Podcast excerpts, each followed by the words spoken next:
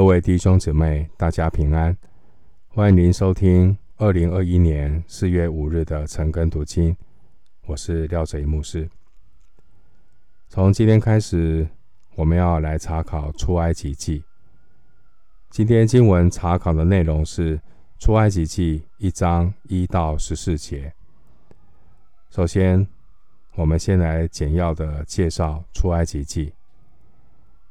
出埃及记在希伯来文的圣经中，书名是取一开始的头两个字，这头两个字就是这些名字，作为这本书的书名。而其实是一本，是按照整个出埃及记的中心主题，也就是出走命名，所以我们称出埃及记，从奴隶之地。离开、出走，所以叫出埃及记。出埃及记呢，这本书对以色列来讲，对以色列人来讲是非常重要的一卷书。出埃及在以色列的历史中占了十分重要的一个部分。先知们常常提醒选民，不要忘记那位领他们出埃及的耶和华。出埃及记的作者就是摩西，摩西是其他律法书的作者，摩西五经。摩西当年亲自带领以色列民出埃及，自然对这个重要的事迹比其他人更了解。出埃及记也可以算是摩西他个人的自传。他详尽的描述他幼年的生活，但他不强调他父母和家庭的背景。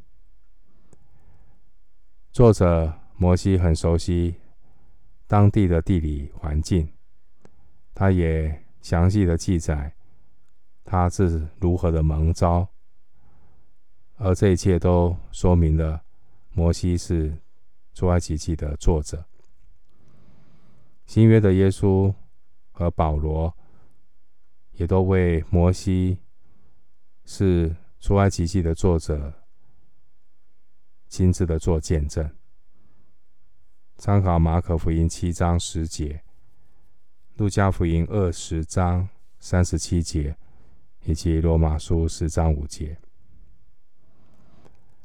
出埃及记的写作日期和出埃及的日期是不可分割的。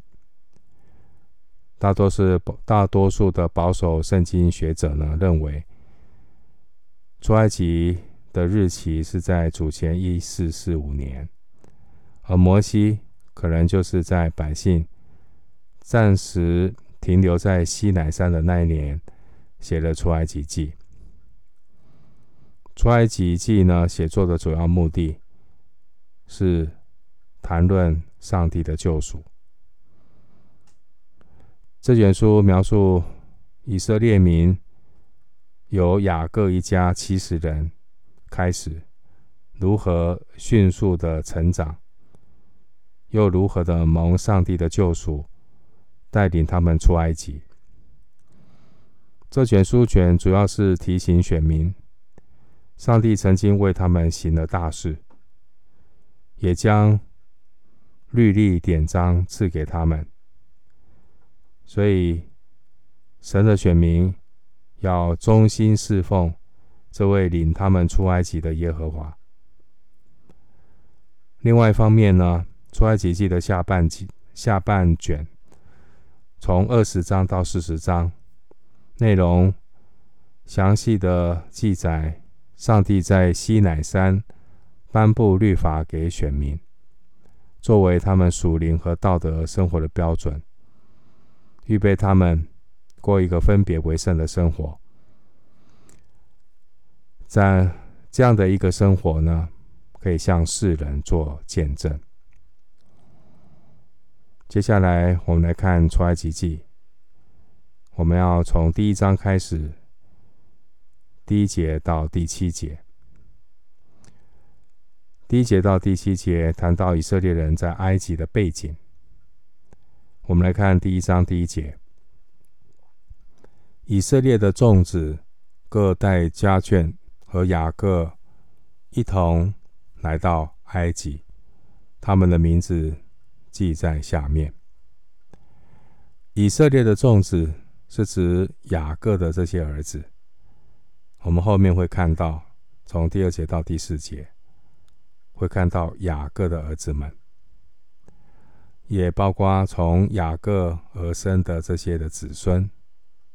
可以看第五节，这边说各带家眷，包括妻子儿女、仆婢在内。不过，我们按照下面二到五节来看，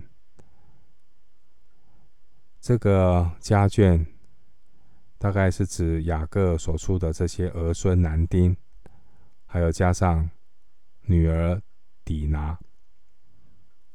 可以参考《创世记》四十六章八到二十七节。以色列的众子各带家眷和雅各一同来到埃及。雅各是他原来的名字，后来神将他改了名字，叫以色列。《创世记》三十二章二十八节。雅各共有十二个儿子。《创世纪》三十五章二十二节。这十二个儿子后来就成为以色列的十二支派。参考创世记四十九章二十八节，经文说他们的名字记在下面。按照希伯来的原文，出埃及记的头一个字，啊是啊英文叫 and，啊汉，但是没有翻出来。所以呢，这一句比较适合放在这一节的开头，就是这是他们的名字，好，这是他们的名字。出埃及记一章一到五节，可以说是创世纪四十六章八到二十七节的整个总和的概述概述，哈，表示呢，出埃及记。是创世纪的延续。创世纪是前书，而出埃及记是后书。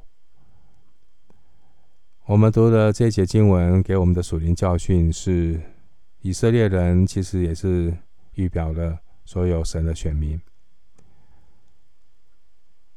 而埃及预表的是我们所生活的这个世界。我们虽然在世界里，但是我们是天国的子民。继续来看第一章第二节，有流便、西缅、利未、犹大。流便原来是雅各的长子，后来因为犯了淫乱的罪，失去了长子的名分。可以参考创世记三十五章二十二节、四十九章三到四节。这边提到这个立位，摩西和亚伦就是从立位而生，是属属于利未的这个支派。后来立位支派被分别出来来做祭祀的侍奉。参考民数记三章五到十节。这边又提到犹大，主耶稣就是从犹大这个支派而出来的，可以参考马太福音。一章三节还有十六节，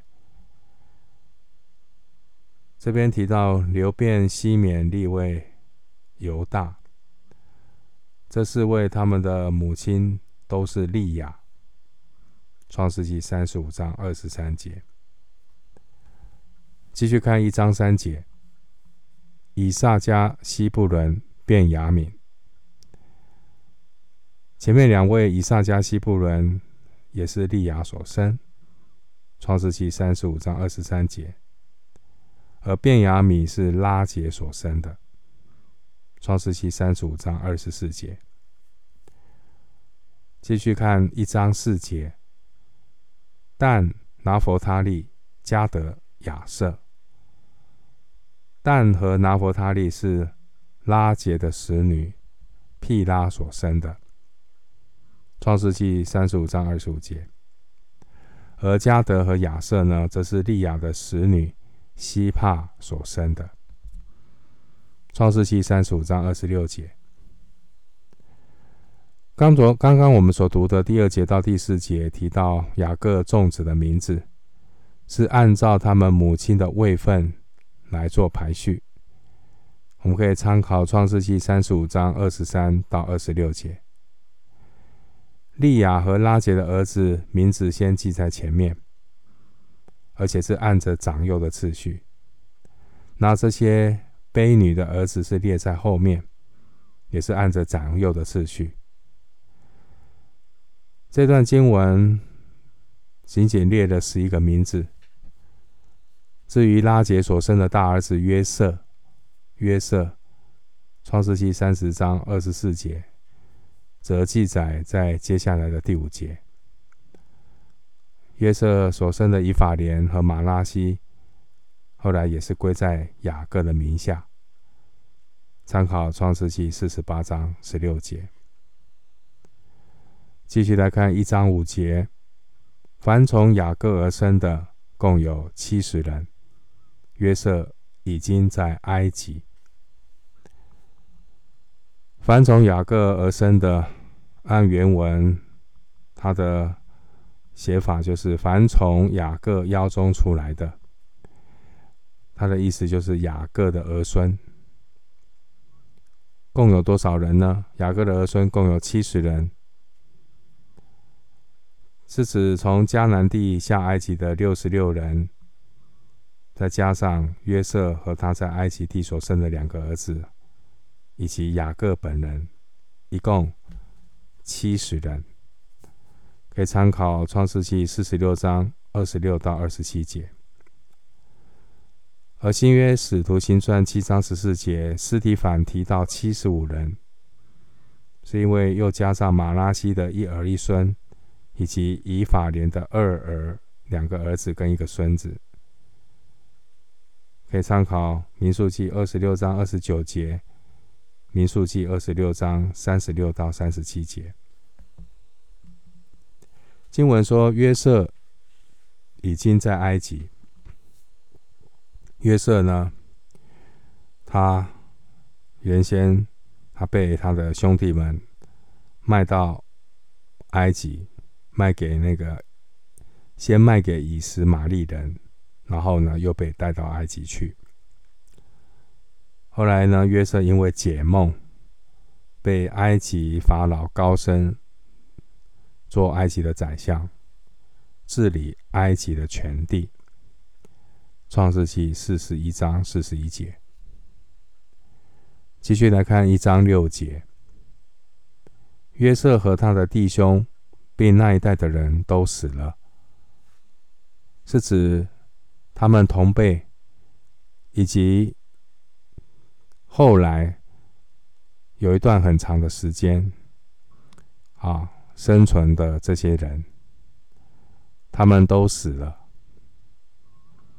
人都会死，按着定命，人人都有一死，死后且有审判。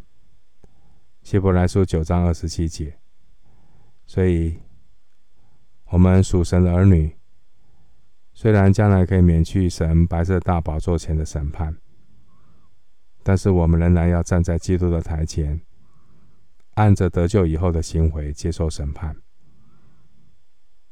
哥林多后书五章十节，所以我们应当要谨慎，以免受到亏损。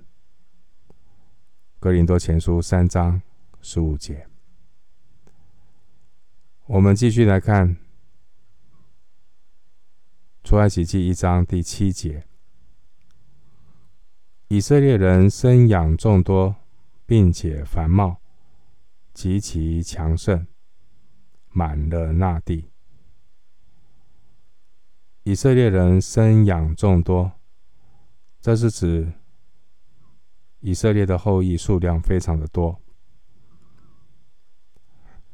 当年以色列人出埃及地的时候呢，他们出埃及步行的男人约有六十万。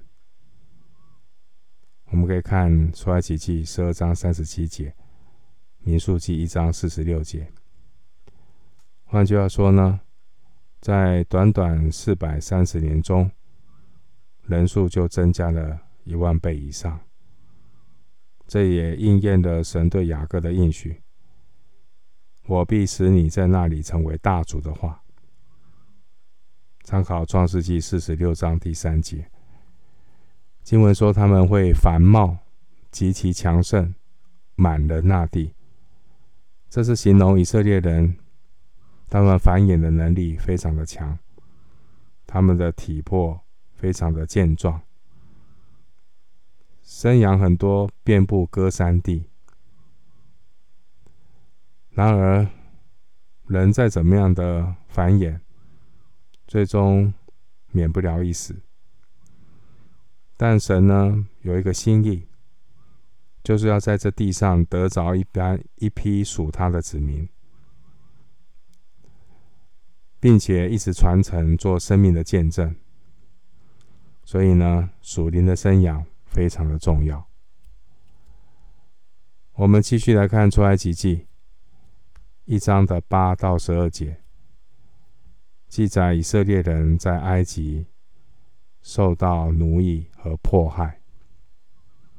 第一章第八节，有不认识约瑟的新王起来治理埃及。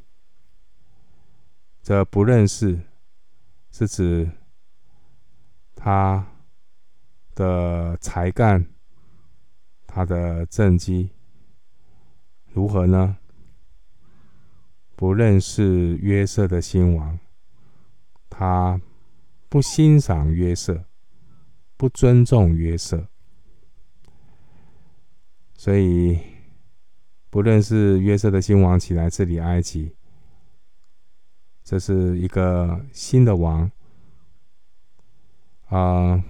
根据历史学家的考证呢，当年约瑟在做埃及宰相的时候，应该那个时候是由外来的许克索斯人所建立的王朝。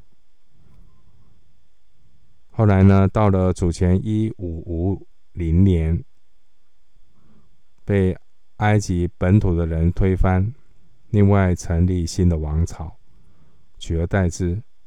的这个新王，就是历埃及历史上的雷米斯西斯二世，而他的女儿就是摩西的养母。我们从预表的角度来看呢，约瑟代表的好像是基督啊，这个属灵的含义。埃及的法老预表的是这个世界的王撒旦。这个世界后来都握在恶者的手下，但我们的主永远掌权。继续来看出埃及记一章九节，对他的百姓说：“看呐，这以色列民比我们还多，又比我们强盛。”这一节将他的百姓和以色列民做了对比，就如同属世的人和属世的人是一个对比一样。啊，这个新王说：“看呐，这以色列的民比我们多，又比我们强盛。”他是刻意来鼓动埃及人有一种危机感，啊，让埃及人感受到以色列人是一种威胁。这个世界上呢，有两批不同的人，一批人是属上帝的子民。一批人是伏在魔鬼底下的人。世界上的人会恨恶属基督的人，因为他们恨恶耶稣基督。约翰福音十五章十八到十九节。继续来看出埃及记一章十节，经文说：“来吧，我们不如用巧计待他们。”恐怕他们多起来，日后若遇什么征战的事，就联合我们的仇敌攻击我们，离开这地去了。这个埃及新王啊，以煽动的口吻鼓动埃及的百姓来支持他邪恶的想法。他说：“看哪，要故意挑起民族的仇恨，然后付诸行动。”他说：“我们不如用巧计待他们，意思就是要加重担来害他们，用意是要限制他们人口的增加。”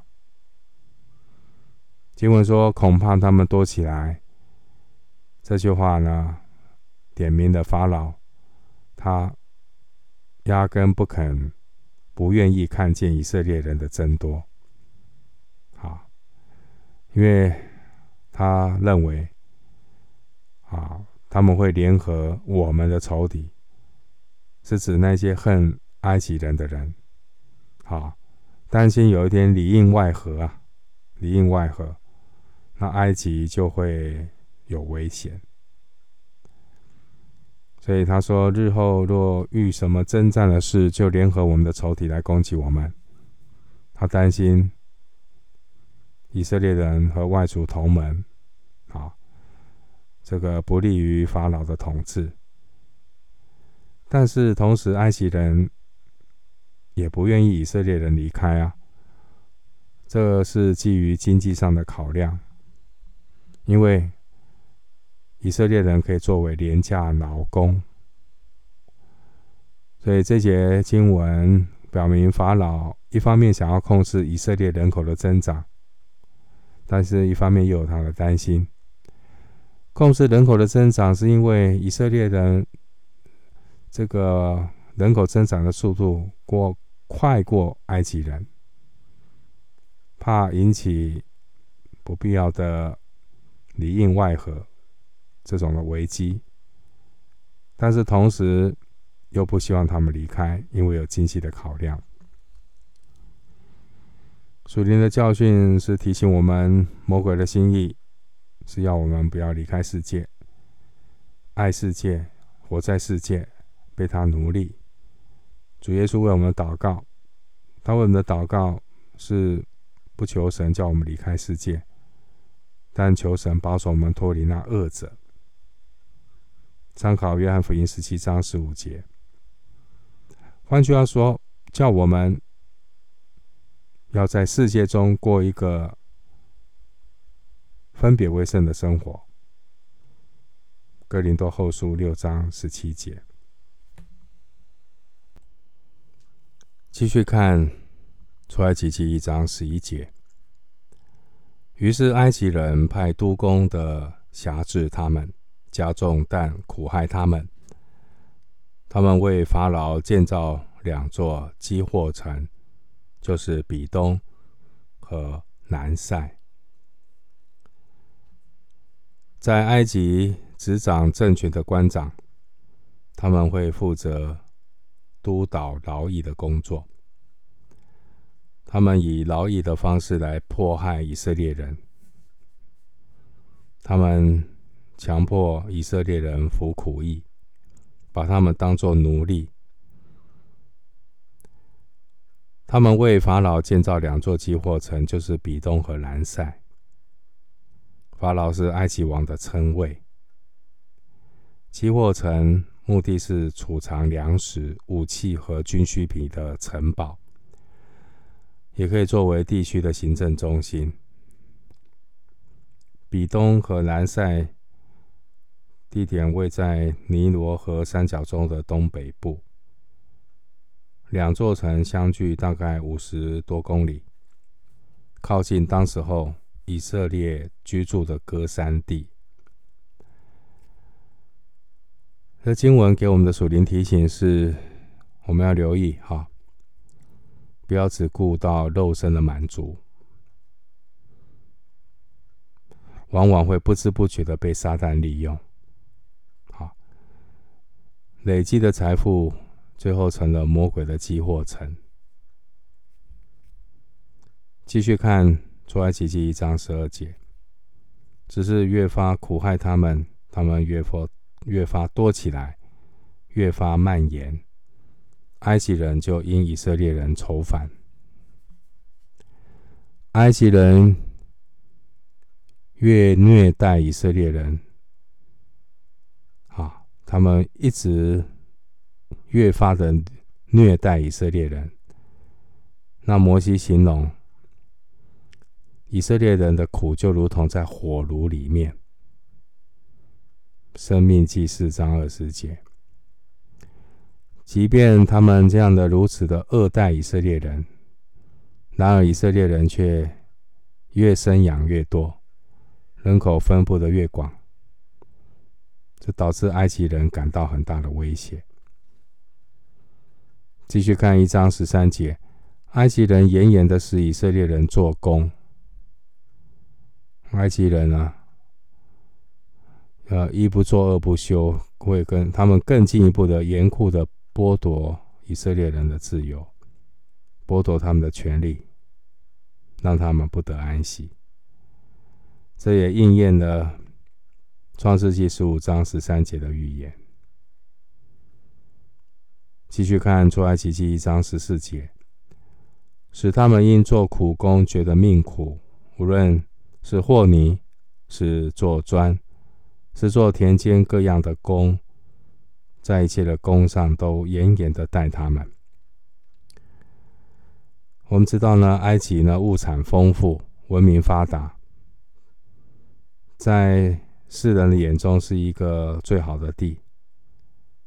创世纪四十七章第六节。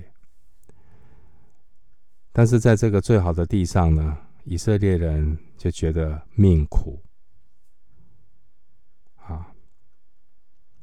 其实，世界在人的眼中也有很多美好的，但很多活在世界的人却觉得命苦，因为这个世界并没有办法带给我们真正的喜乐和平安，更多的是瑕疵，更多的是苦害和重担。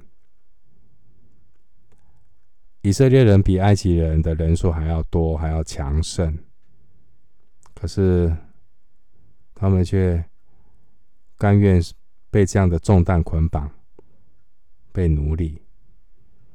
他们好像没有办法抗拒，就只能这样活着。呃，人总是想活得好一点。为了要活得好一点，为了过日子，啊，甘心受捆绑。亚当里的后裔呢，很难摆脱这种的心态。撒旦魔鬼就利用我们这个弱点，继续把神的儿女辖制在世界里，所以人都爱世界，爱父的心不在他里面。而这一切也都在上帝的计划之内，因为上帝早已向亚伯拉罕预言过，亚伯兰的后裔呢，将会在别人的土地上被苦苦的对待。创世纪十五章十三节，透过这个过程啊，透过这个过程，他们才会向埃及死心呢、啊。否则，哈，一个人活在埃及活得太舒服啊，他们就忘记了自己的身份，自比自自己是上帝的选民的呼召，乐不思蜀。也唯独透过这样的一个受苦的过程，他们才知道要离开埃及，神才要施行拯救，把他们从那里带出来。创世记十五章十四节，所以属灵的教训告诉我们：真的，凡是想要保全生命的，必上吊生命；凡是上吊生命的，必救活生命。路加福音十七章三十三节，九章二十四节。我们生命的终结，并不是在这个地上。我们是与永恒有约的百姓，所以我们要好好的看清楚这一点，不要恋战在地上客旅寄居的日子。我们永恒的家乡是在天上，所以要好好的数算自己有限的年日，有智慧来过每一天的日子。好，那我们今天经文的查考就进行到这里。愿上帝的恩惠平安与你同在。